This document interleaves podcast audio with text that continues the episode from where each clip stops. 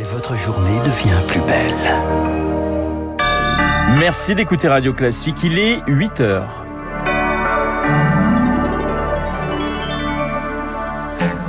La matinale de Radio Classique avec Renaud Blanc. 25 milliards d'euros pour le pouvoir d'achat des Français. Le projet de loi contre l'inflation sur la table du Conseil des ministres. Aujourd'hui, quitter son poste pour un meilleur salaire ou plus de sens au travail. Après la crise sanitaire, la grande démission est bien réelle selon une étude dévoilée ce matin. Et puis bientôt, un nouveau locataire au 10 Downing Street. La question est posée. Le Premier ministre britannique Boris Johnson s'accroche, mais il est poussé au départ par son propre camp.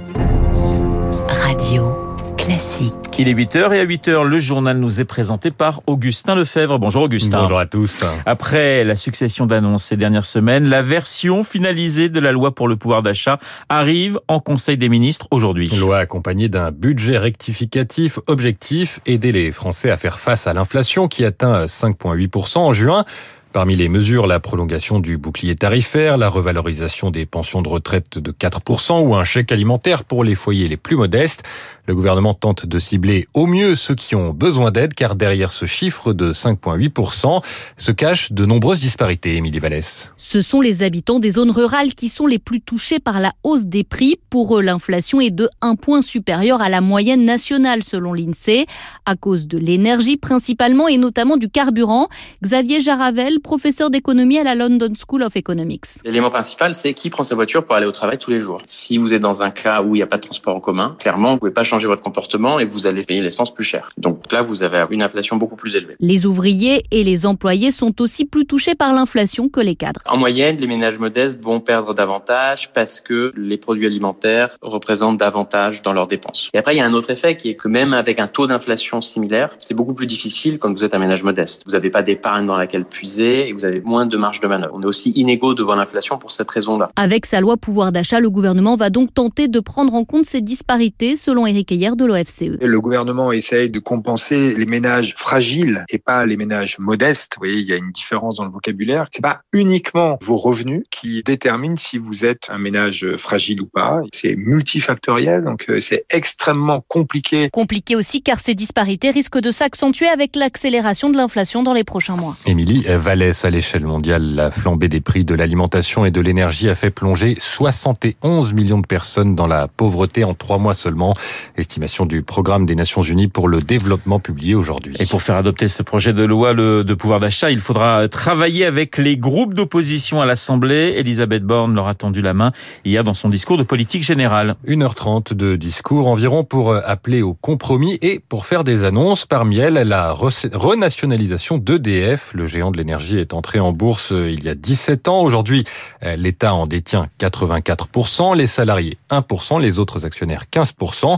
Le gouvernement mise sur le nucléaire pour répondre au réchauffement climatique et aux tensions nées de la guerre en Ukraine. Il est donc stratégique de venir au secours d'une entreprise fortement endettée, estime François Lévesque, économiste spécialiste du nucléaire. C'est sans doute une bonne chose parce que il y a la question des investissements à réaliser pour la construction de nouveaux réacteurs nucléaires puisque la décision a été prise par le président. La nationalisation devrait contribuer du fait de financement meilleur marché à ce que le coût du nouveau nucléaire soit plus faible. En termes de pouvoir, le souhait de l'État de protéger les consommateurs à travers des tarifs protecteurs, eh bien, euh, ça changera pas beaucoup euh, puisque déjà on peut considérer que l'État a montré qu'il est capable de faire absolument ce qu'il veut d'EDF. Un propos recueilli par Éric Cuoche et selon le journal Les Échos, cette renationalisation est accompagnée d'un changement de gouvernance. Un processus pour remplacer le PDG d'EDF, Jean-Bernard Lévy, doit bientôt être lancé.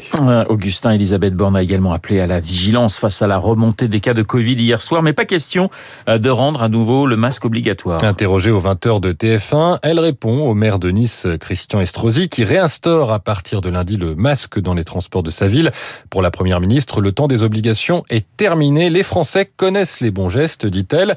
Après deux ans et demi de pandémie, il est en effet important de responsabiliser les citoyens, estime Bruno Mégarban, chef du service de réanimation à l'hôpital Lariboisière à Paris. Nous recommandons le port du masque dans les transports en commun aux personnes fragiles et pour les autres personnes dans le but d'éviter de contaminer des personnes fragiles qui ne se seraient pas protégées. À l'inverse, rares sont ceux qui recommandent l'obligation du port euh, du masque. D'abord parce que nous sommes maintenant dans une phase où on essaye d'apprendre à vivre avec le virus avec euh, une responsabilisation des citoyens qui sont désormais informés des risques et des modes de contamination. Et puis, le port du masque reste un peu difficile en raison de la chaleur la majorité de la population ne prend pas de risque personnel à être contaminée si ce n'est être absente du travail. Le professeur Bruno Méricarban répondait à Anna Huot. Vous écoutez Radio Classique, il est 8h05. Vous avez entendu dans le journal de 7h30 le témoignage d'un jeune salarié au bord de l'épuisement professionnel. Eh bien, face à ce mal-être, les démissions se multiplient. Un phénomène qualifié de grande démission lié à la crise sanitaire. On en a beaucoup parlé. Il est quantifié ce matin par le cabinet de conseil PwC dans un rapport en France. Un salarié sur six compte changer d'emploi cette année pour obtenir un meilleur salaire, un poste qui lui convient mieux ou une hiérarchie plus à l'écoute. Le phénomène est moins fort qu'aux États-Unis, mais il risque de s'installer si les employeurs ne s'adaptent pas aux nouvelles exigences, selon Jean-François Garcia, enseignant-chercheur en gestion des ressources humaines traditionnellement, le travail est plutôt vu comme euh, une source d'identité, comme un statut, mais le travail aujourd'hui est également vu en termes d'impact, notamment environnemental, c'est-à-dire que dans mon travail, en quoi ce que je fais finalement a un impact sur l'écologie? Est-ce que mon travail, est-ce que mes tâches sont utiles? Ça veut dire que l'employeur aujourd'hui, pour se réconcilier notamment avec les jeunes diplômés, doit chercher à comprendre les attentes de la nouvelle génération, connaître les attentes de cette euh, nouvelle génération et donc d'essayer de s'y adapter euh, finalement le mieux possible. Un propos recueilli par Eric Cuoche. Attention si vous avez récemment acheté des glaces à la vanille de la marque Häagen-Dazs, le groupe américain euh, qui les commercialise procède à un rappel préventif. Des traces de pesticides ont été détectées dans certains lots. Un numéro vert a été mis en place pour les consommateurs, le 0800 33 32 31. Radio Classique, le journal. Augustin Lefebvre. Augustin, en Grande-Bretagne, Boris Johnson exclut de démissionner alors qu'il est de plus en plus isolé. Et signe des difficultés qu'il traverse, certains bookmakers ne permettent plus de parier sur son éventuel départ de Downing Street cette année.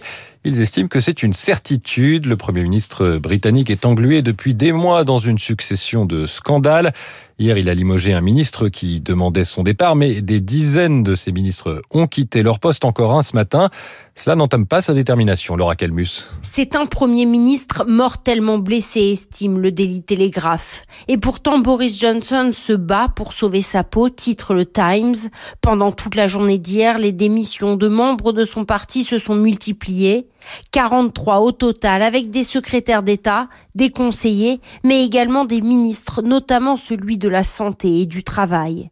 Boris Johnson, de son côté, estime qu'il doit rester et gérer la crise du pouvoir d'achat que traverse le pays. Je ne crois vraiment pas que qui que ce soit dans ce pays veuille que les responsables politiques s'engagent maintenant dans des élections. Nous devons continuer à servir nos électeurs et à nous occuper des problèmes qui leur importent. Les commentateurs se demandent pourtant jusqu'à quand il va pouvoir rester avec un nouveau vote de défiance qui pourrait vraisemblablement avoir lieu lundi. Une crise politique qui dure depuis des mois. Tout a commencé avec les Partygate, les révélations de fêtes clandestines organisées à Downing Street en plein confinement. Puis les mauvais résultats aux élections locales.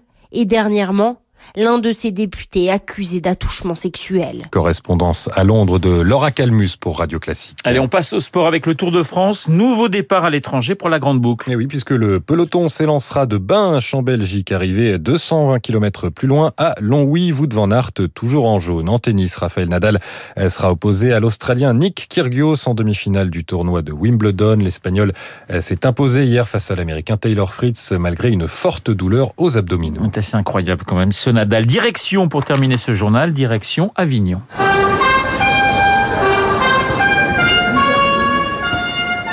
Avignon, capitale du théâtre à partir d'aujourd'hui. Le festival démarre ce jeudi.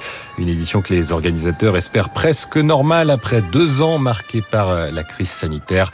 C'est la dernière édition d'Olivier Pi qui sera remplacé à la tête de ce festival par le portugais Thiago Rodriguez l'année prochaine. Et du côté du off, les spectateurs pourront faire leur choix parmi 1500 spectacles. Merci Augustin, le metteur en scène du journal de 8 heures s'appelle Augustin Lefebvre. Ce matin, il est 8h09 dans un instant. Eh bien, nous allons parler politique, nous allons parler du discours d'Elisabeth Borne avec euh, tout d'abord euh, Guillaume Tabar pour son édito politique et puis pour avec mon invité, le vice-président d'Opinionway, Bruno